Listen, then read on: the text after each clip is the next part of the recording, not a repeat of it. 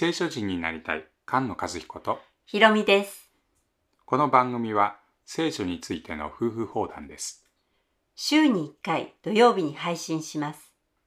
音声だけのポッドキャストと動画で解説する YouTube チャンネルもあります。番組の中で紹介した資料へのリンクや応援メッセージは番組のホームページ聖書人 .com をご覧くださいでは、聖書人を目指して始めましょう。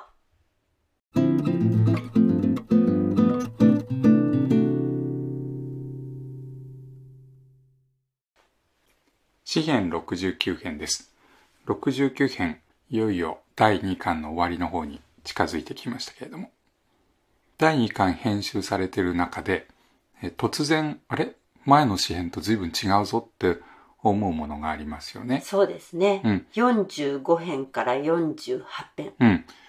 42から始まって45であれ？全然違う詩編だっていう箇所がありました。はい。でこの69編も68編まで賛美って言ってたのに、うわまた泥沼苦しい。うん、苦しい苦しい詩編が長い詩編がここに入ってます詩編の並び方ね編集の配列についていつも見てるでしょ？その中でこの辺のものは非常に取り扱いにくくて、うん。なんでここでこういう話が変わるんだろうとね思ってたんですけれど、あ、こういうことかと、やっと気がつきました。はい。えソロモンが約束の神殿を建てましたと。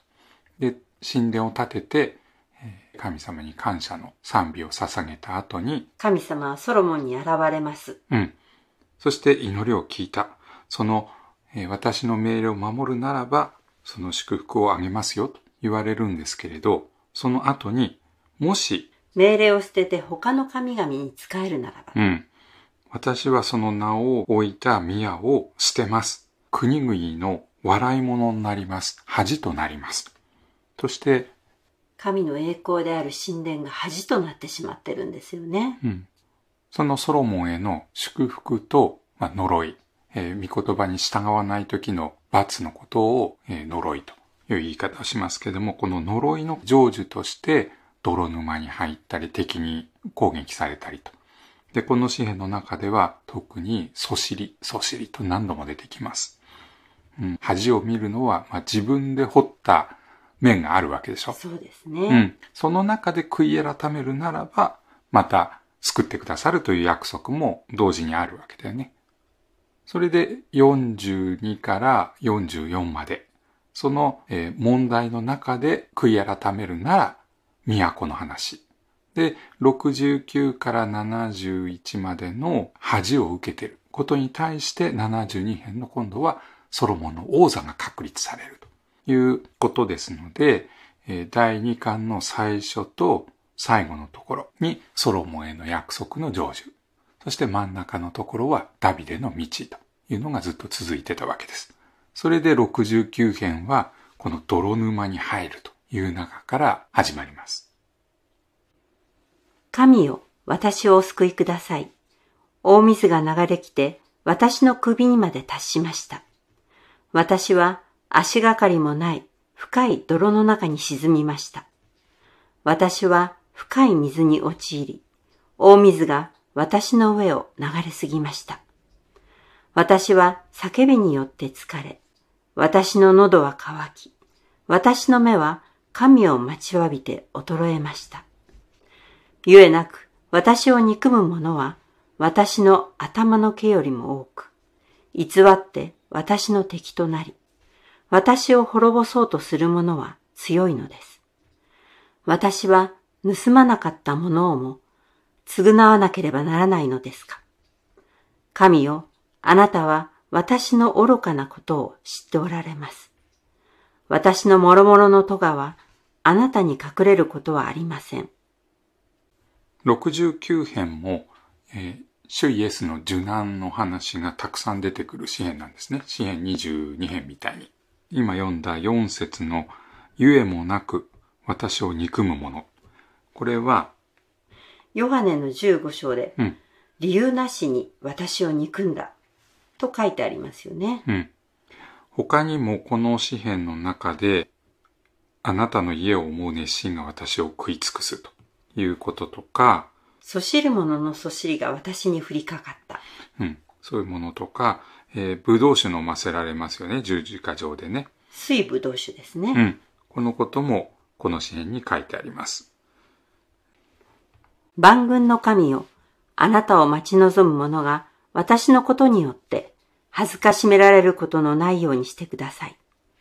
イスラエルの神よ、あなたを求める者が私のことによって恥を負わせられることのないようにしてください。私はあなたのためにそしりを追い、恥が私の顔を覆ったのです。私は我が兄弟には知らぬものとなり、我が母の子らにはのけ者となりました。あなたの家を思う熱心が私を食い尽くし、あなたをそしる者のそしりが私に及んだからです。私が断食をもって私の魂を悩ませば、かえってそれによってそしりを受けました。私が荒布を衣とすれば、かえって彼らのことわざとなりました。私は門に座する者の話題となり、酔いどれの歌となりました。しかし、神様はこの泥沼の中から、恵みによって救ってくださいます。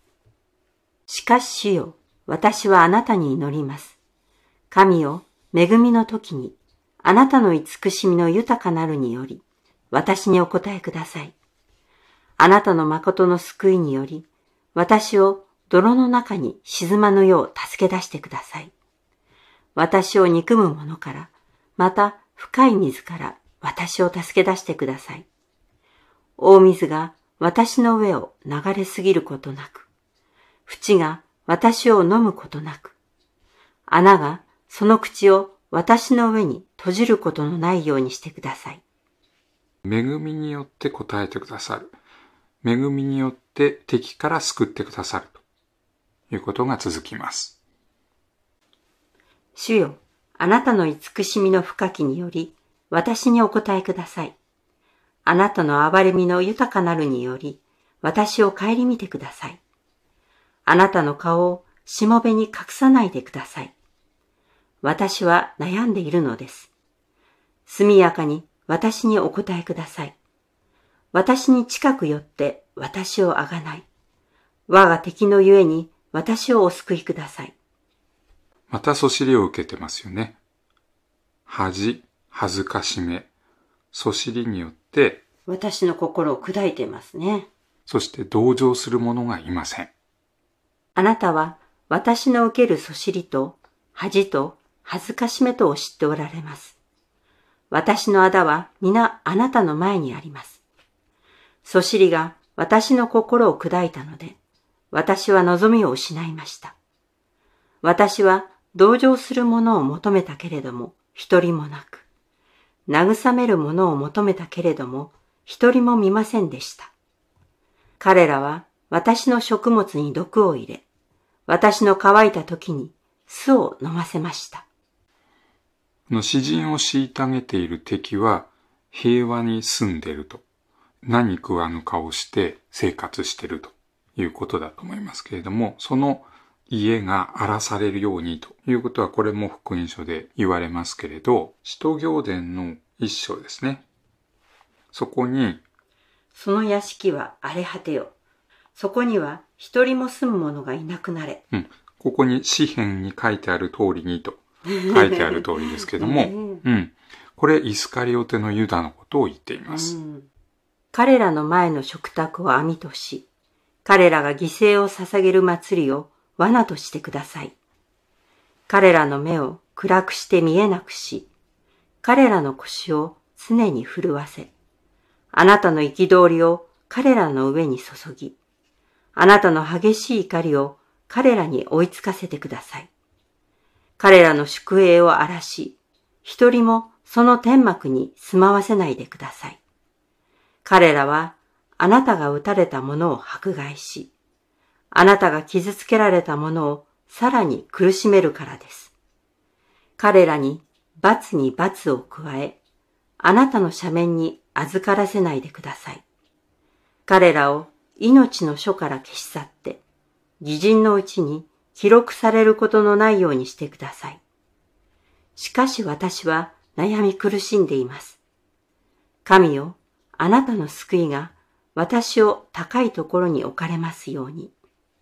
この詩編69編はそれまでの流れと違って急に泥沼に落ちたという話でしたけれど、そこから始まって、この30節のところからまた急に変わるんですね。急にですね。主の皆を褒めたたえます。感謝をして崇めます。まるであの22編と同じようにね、はい。前半と後半が全く違うんでしょ、うん全く違う詩篇であるかのようなこの感謝の賛美が最後に続きます。私は歌をもって神の名を褒めたたえ、感謝をもって神をあがめます。これは、お牛、または角と蹄のあるお牛に勝って、主を喜ばせるでしょう。へりくだる者はこれを見て喜べ。神を求める者よ、あなた方の心を生き返らせよ。主は乏しい者に聞き、その囚われ人をからしめられないからである。天と地は主を褒めたたえ、海とその中に動くあらゆるものは主を褒めたたえよ。神はシオンを救い、ユダの町々を立て直されたからである。そのしもべらはそこに住んでこれを所有し、そのしもべらの子孫はこれを継ぎ、皆を愛する者はその中に住むであろ69編はしもべである王様の受難の歌ですけれど、最後は民の賛美で終わる。う。天と地も歌えますね。私たちはこの詩篇を読んで何を学ばなければいけないのかと。うん。ローマ人への手紙の15章が教えてくれてます。はい。これは4節からの引用ですね。キリストはご自分を喜ばせることはなさらなかった。あなたをそしる者のそしりが私に降りかかったと書いてある通りであるという引用に続いて、これまでに書かれた事柄はうん、すべて私たちの教えのために書かれたのであって、うん、それは聖書の与える忍耐と慰めによって望みを抱かせるためである。うん。忍耐と慰めの神が私たちを一つにしてくださるように、そして声を合わせて私たちの主イエス・キリストの父なる神を、褒めたたえるためだと書いてありますね。うん、御言葉に生きる聖書人が生まれ増えていきますように。菅野和彦。ひろみでした。